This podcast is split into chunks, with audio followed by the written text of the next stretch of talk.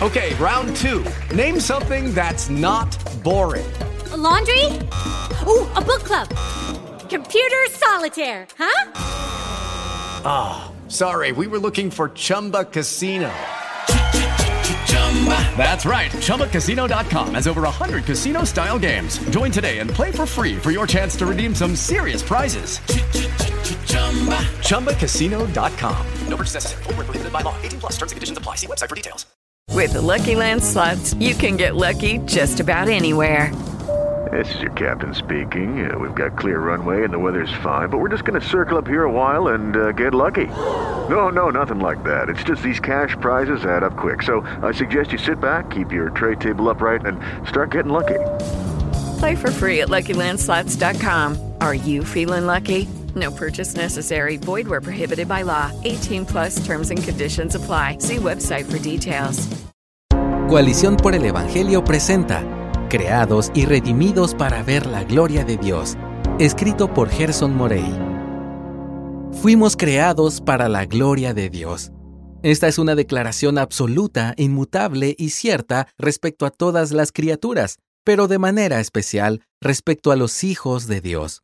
Usando las palabras de Pablo en Efesios 1.6, fuimos redimidos para su gloria, rescatados por Dios para alabanza de la gloria de su gracia. La gloria de Dios es nuestra razón de ser, nuestra gran necesidad y nuestro anhelo supremo. Sin embargo, me parece que muchas veces limitamos esta verdad a nuestras acciones, cuando la gloria de Dios debería impactar todo nuestro ser. No se trata solo de hacer cosas para la gloria de Dios, sino que abarca mucho más. Según la Biblia, que seamos hechos para su gloria significa que fuimos creados y redimidos para ver y conocer su gloria, y entonces poder vivir y actuar para ella. Podemos empezar diciendo que Dios muestra su gloria en las cosas creadas. La inmensidad, el orden y la belleza de la creación nos demuestran que existe un Creador poderoso y glorioso.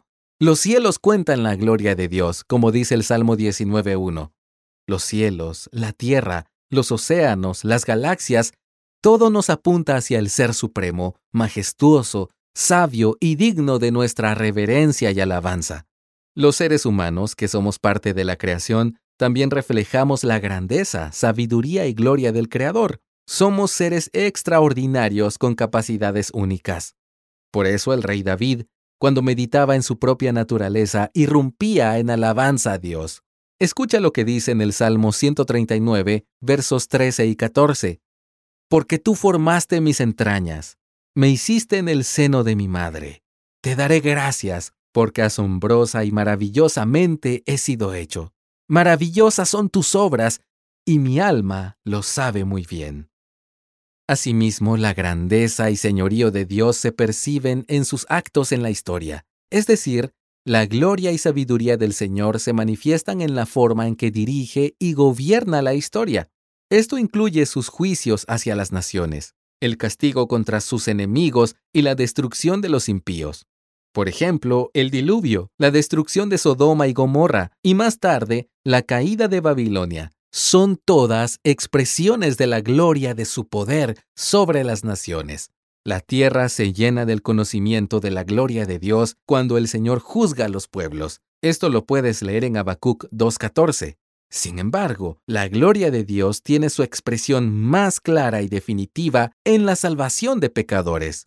Todo lo que Dios es y ha hecho por amor a su pueblo constituye la más elevada revelación de su gloria.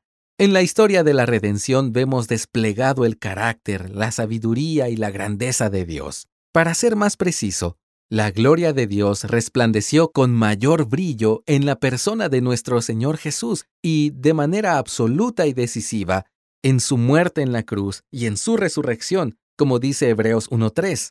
Esto también se hace evidente en la oración de Jesús la noche que fue crucificado. Él ora con las siguientes palabras registradas en Juan 17.1 y dice, Padre, la hora ha llegado, glorifica a tu Hijo para que también el Hijo te glorifique a ti. El apóstol Juan comienza su Evangelio diciendo, Vimos su gloria, gloria como del unigénito del Padre, lleno de gracia y verdad. Este vimos se refiere a una experiencia sobrenatural con efectos transformadores. Ver sirve como una metáfora que describe el hecho de conocer, comprender y apreciar quién es Jesús. Ver la gloria de Dios en Cristo significa percibir el valor infinito y supremo de esa gloria. Ciertamente, se percibe en la mente, pero afecta e influye al alma. No es solo una actividad intelectual, pero tampoco es menos que eso. La mente descubre, capta y comprende la realidad de esa gloria. Entonces el corazón y los afectos se conmueven y responden ante ella. Si fuese solo una cuestión física o intelectual, podríamos decir que los fariseos, sacerdotes y muchos otros judíos también vieron a Jesús, pero no lo vieron en el sentido al cual Juan se refiere, porque no lo estimaron como lo más valioso, hermoso y trascendente. Ellos lo conocieron y lo escucharon, pero no significó nada para sus corazones.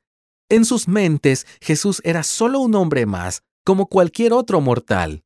Los discípulos de Jesús, en cambio, no vieron solo un hombre recto y piadoso, sino que contemplaron al mismísimo Hijo de Dios, tuvieron un encuentro con la gloria misma. ¡Qué extraordinario! Los discípulos vieron la gloria del Señor Jesús en las conversaciones con Él, en cada milagro, en su compasión por los vulnerables, en su humildad y paciencia con las personas. La vieron en sus debates con los fariseos y en las respuestas llenas de sabiduría, en su camino al monte Calvario como oveja que se dirige al matadero, en su esfuerzo por cargar la cruz, que luego lo cargaría sin vida, en su sepultura y en su resurrección tres días después. En todos esos momentos y muchos más, los discípulos vieron la gloria del Señor Jesús y, en él, la gloria del Padre. Pero el privilegio de aquella experiencia no fue solo para los apóstoles. Todos los creyentes hemos visto y conocido la gloria de Dios en el rostro de Cristo, como dice 2 de Corintios 4:6. Si somos salvos, es porque hemos visto y percibido al Señor Jesús como supremo, necesario y deseable. Hemos puesto nuestros ojos en Él como nuestro Señor, Redentor y única esperanza.